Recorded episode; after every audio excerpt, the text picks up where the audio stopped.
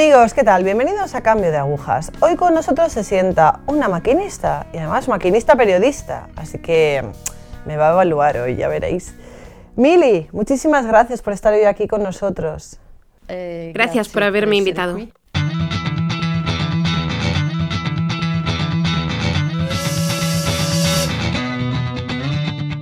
¿Puedes presentarte un poco a nuestros telespectadores?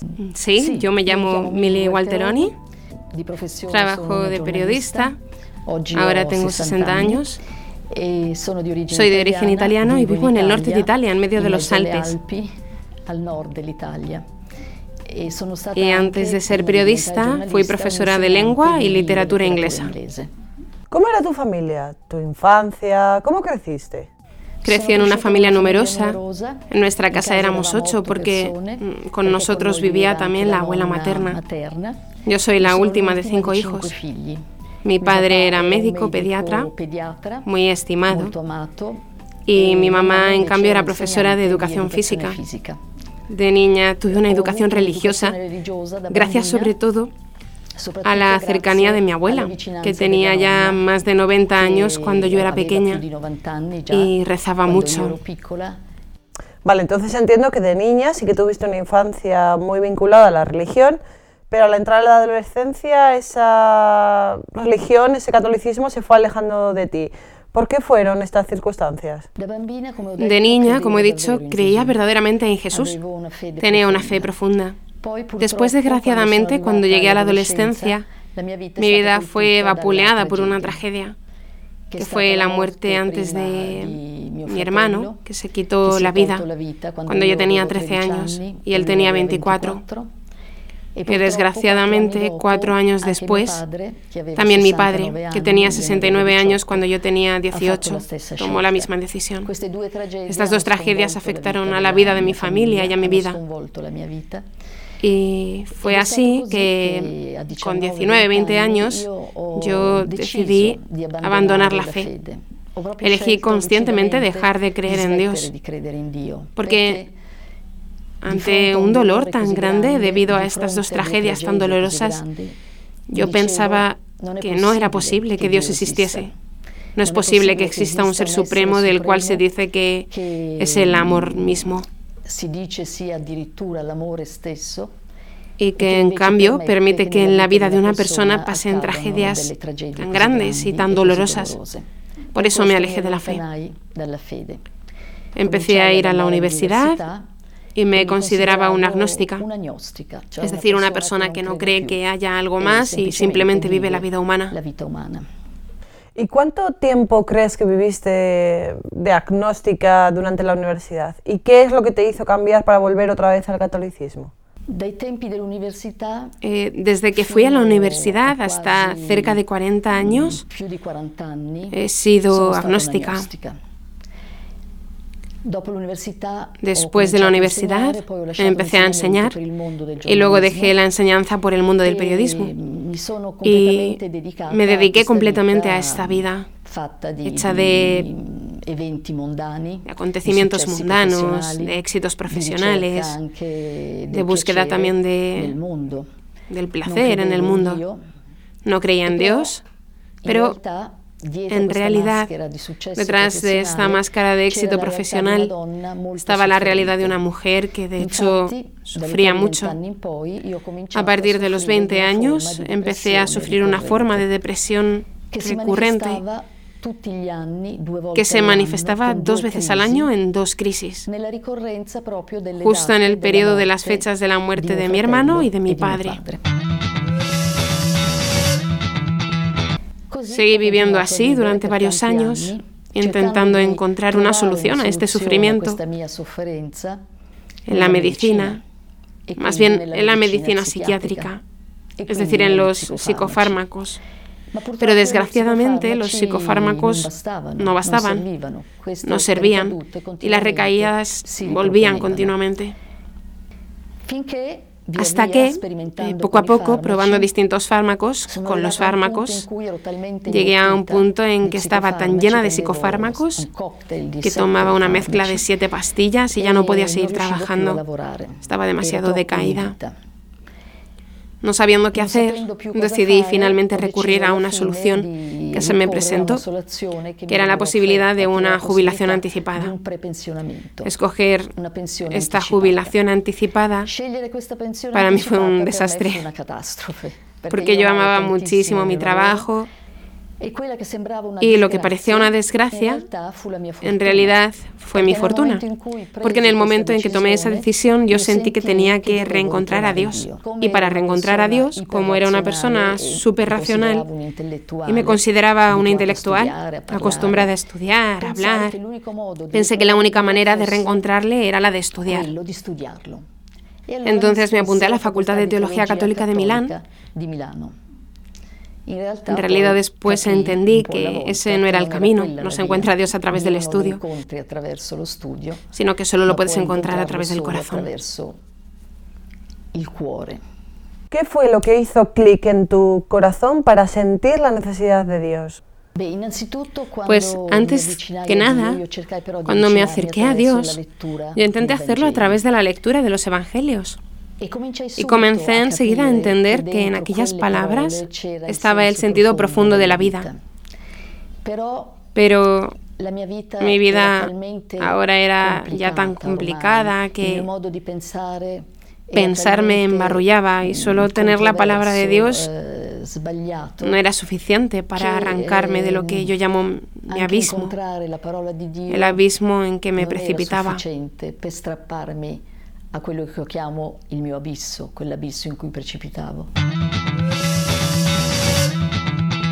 Eh, de hecho, todo empezó por un encuentro con un sacerdote carismático americano dentro de una iglesia llenísima de gente.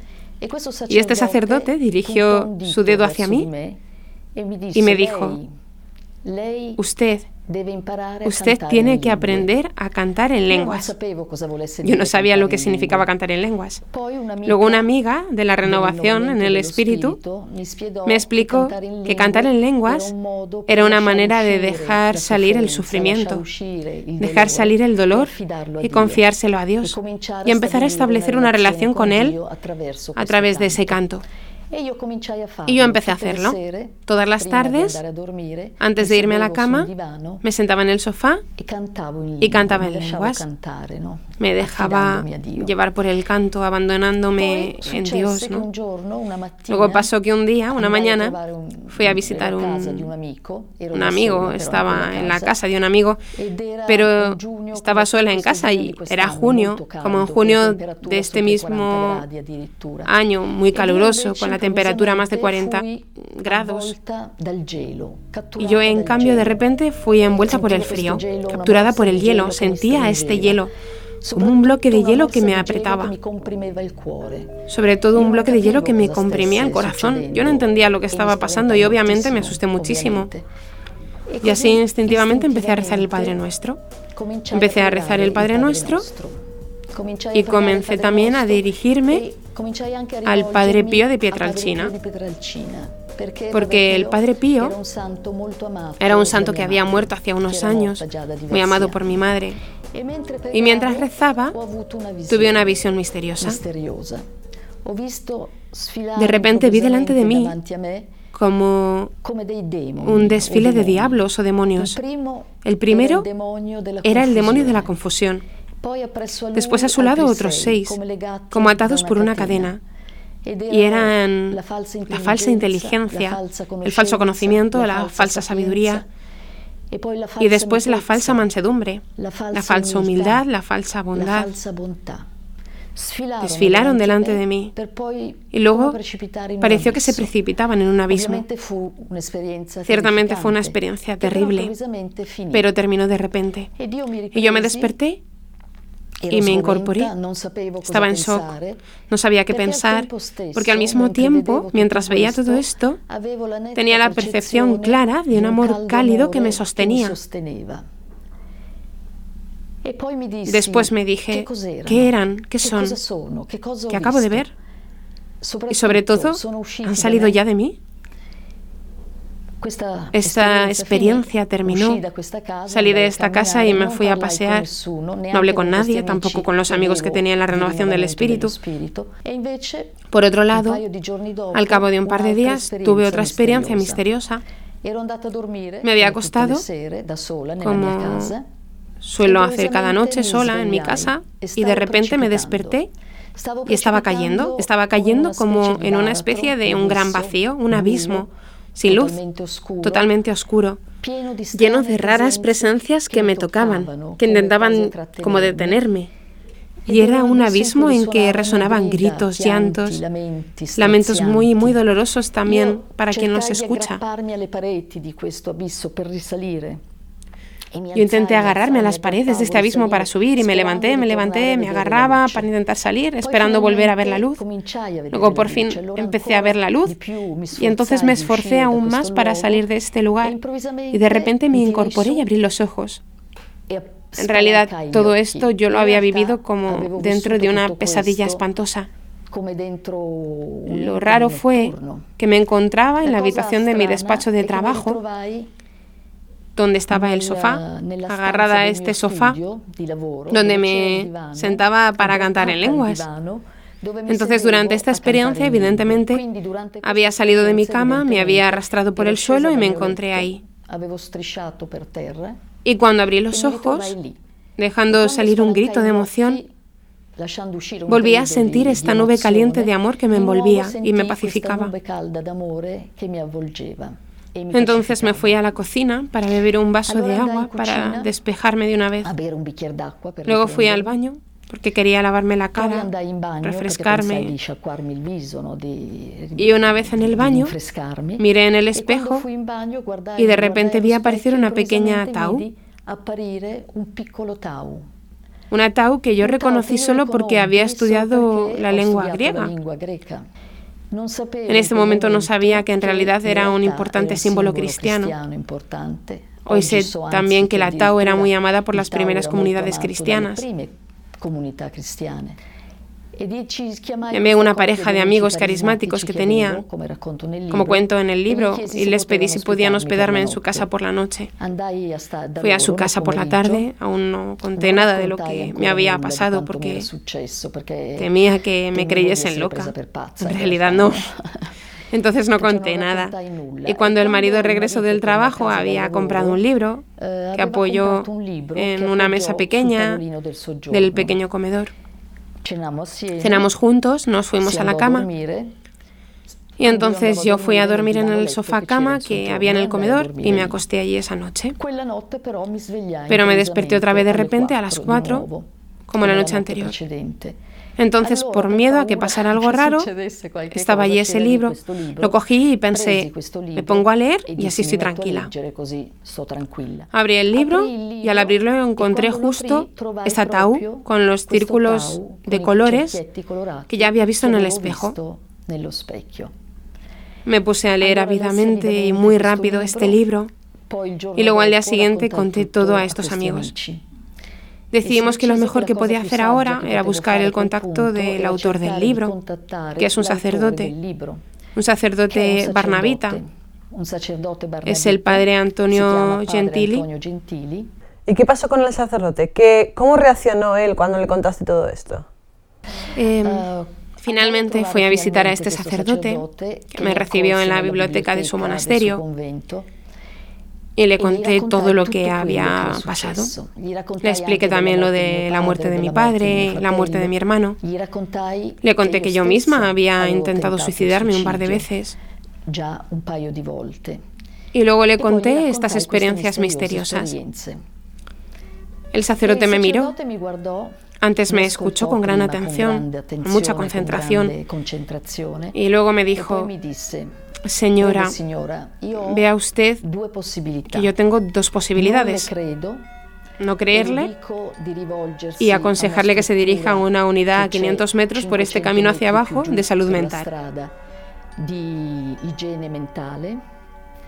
O por otra parte, creerle y entonces pienso que tendría que decirle que se pare aquí, porque parece que usted ha sido enviada para mí.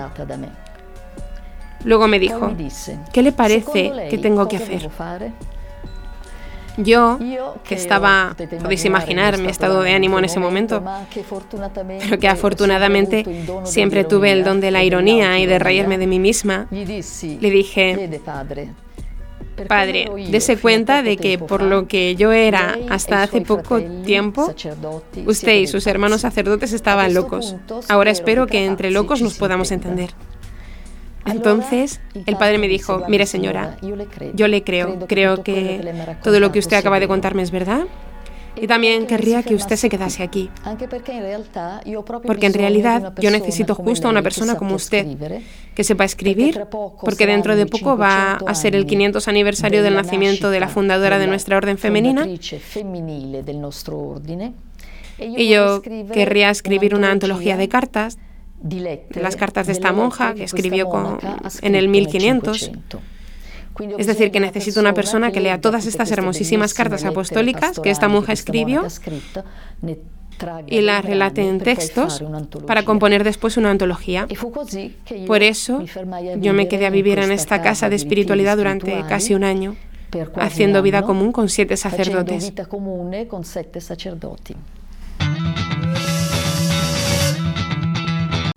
¿Y esa experiencia te ayudó a reafirmarte en tu fe, a creer en Dios, a, no sé, hacer un conocimiento de aquello que te estaba pasando? Ese periodo fue fundamental para mí, porque bajo la dirección de este padre espiritual, el padre Antonio Gentili, y bajo la guía de esta madre espiritual que vivió en el 1500, más lo que revivía a través de lo que había escrito, unas cartas de una hermosura extraordinaria. Era una monja con un conocimiento de la escritura verdaderamente muy profundo. Y leyendo, para después traducir al italiano coloquial estas cartas, yo hice en realidad un curso acelerado de Sagrada Escritura. E hice entonces un camino muy fuerte, avanzado en el conocimiento de la palabra de Dios. Más aún porque además en este tiempo el padre Antonio, después de tres, cuatro, cinco meses de comenzar, me hizo hacer siete semanas de ejercicios espirituales. Esa era una casa de retiros espirituales. Llegaban varios grupos de laicos y religiosos y en cada ocasión el padre Antonio me unía a ellos. Entonces fue una experiencia, fue full immersion, una inversión total en la fe vivida concretamente y en la fe estudiada, leída. Fue un tiempo extraordinario para mí. ¿Nos explicas un poquito por qué viste esa letra Tau? ¿Qué, ¿Qué significaba en ese momento para ti? ¿Qué significa ahora? ¿Por qué la viste? Yo intenté entender el por qué. Y al final entendí que en realidad la Tau es un símbolo hermosísimo que expresa completamente el sentido de la fe cristiana. Primeramente también el significado históricamente más real, ¿no? Porque parece que en realidad también la cruz tuviera este palo horizontal en lo vertical. Pero además esto, la Tau, es el símbolo de la transformación el símbolo de la transformación a la que el hombre está llamado a través de un camino, a través del camino que empieza desde nuestro nacimiento y que sigue durante la vida, en esta peregrinación aquí en la tierra. Es un camino de evolución, un camino por medio del que nosotros estamos llamados a despertar nuestra alma. Y despertarla significa tomar conciencia de que Jesucristo vino a la tierra dejándonos esta señal para recordarnos que nosotros somos criaturas hechas a imagen y semejanza de Dios.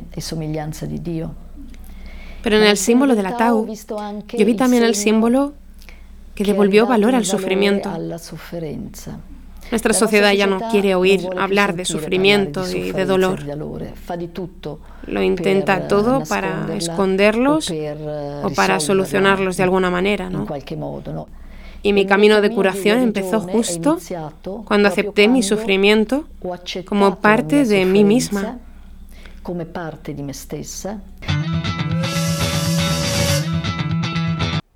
Para alguien que esté viviendo una depresión o una situación similar, ¿Qué le dirías? ¿En qué debería apoyarse? A quien sufre una depresión yo le digo, Primero, que no tenga miedo a la depresión. No tener miedo a la depresión, que de algún modo expresa un sufrimiento profundo que está dentro de él. Entonces, el camino que ha de recorrer es justo intentar entender de dónde nace ese sufrimiento y obviamente buscar todas las ayudas posibles para llegar a salir de este dolor. Los psicofármacos no son suficientes, porque el problema hoy es propiamente salir de la lógica dominante que nos ha reducido solo a la dimensión horizontal de la vida, ¿no? A nuestra humanidad vivida solo horizontalmente. Nosotros, en cambio, somos cuerpo, somos mente y somos alma espiritual. La trascendencia está en nosotros. Nuestra vida es un espacio divino y en el momento en que entendemos esto, nuestra vida cambia, porque cambia la perspectiva con la que nos miramos a nosotros mismos y miramos a los demás. Y el amor misericordioso de Dios nos enseña sobre todo a aceptar nuestras heridas, a cuidar nuestras heridas, a no tener miedo a nuestras heridas y hasta amarlas para poder curarlas. Quería preguntarte por el título de tu libro, porque en él nombras la palabra abismo. ¿Por qué esta palabra? En mi libro se repite la palabra abismo. Aparece varias veces porque cuando uno sufre de depresión, cuando cae en el síndrome depresivo, es como caer de verdad en un abismo de tinieblas, en el que ya no puede verse a sí mismo, ya no ve a los demás, Solo está agobiado por sentimientos negativos y no ve. Ya no tiene ninguna esperanza en la vida. Un abismo que es también el abismo del mal, el sufrimiento, un abismo, yo creo que es también el abismo de lo que nosotros llamamos el infierno.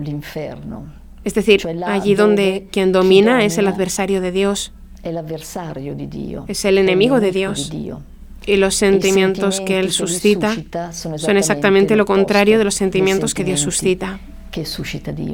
Y ahora que has encontrado a Dios, que ahora tienes por fin fe en tu vida, ¿qué, qué significa esto para ti? ¿Qué es lo que la fe representa para ti? Yo me considero, salvada. Me considero, salvada. Estaba ciega y he reencontrado la vista. Estaba muda y he reencontrado la palabra. No sabía quién era, no sabía lo que era. Vivía mi vida creyendo estar en la justicia y en cambio a veces me encontraba en el error. Hoy he entendido, gracias al Evangelio, al descubrimiento del Evangelio, cuál es el sentido profundo de la vida. Y yo digo también que el Evangelio es un manual extraordinario de instrucciones para la vida. Mili, muchísimas gracias por estar hoy con nosotros, muchísimas gracias por tu testimonio. Esperamos verte tal vez, quizás, otro día. ¿Quieres terminar diciendo algo a los que nos están viendo? ¿Alguna cosa más? Yo les agradezco mucho por haber escuchado mi historia eh, y quiero decir que si he escrito este libro ha sido justo solo para dar mi testimonio a todo el mundo de que Dios existe y que está ahí, listo para socorrernos, para sacarnos cada día de los pequeños o grandes abismos en los que caemos cotidianamente. Muchas gracias, Mili. Gracias. Pues nada, descubrir el Evangelio, descubrir a Dios, es un camino, fijaros, es un camino largo. Ella pasó muchísimo tiempo desde su adolescencia hasta que por fin se reencontró con el Señor.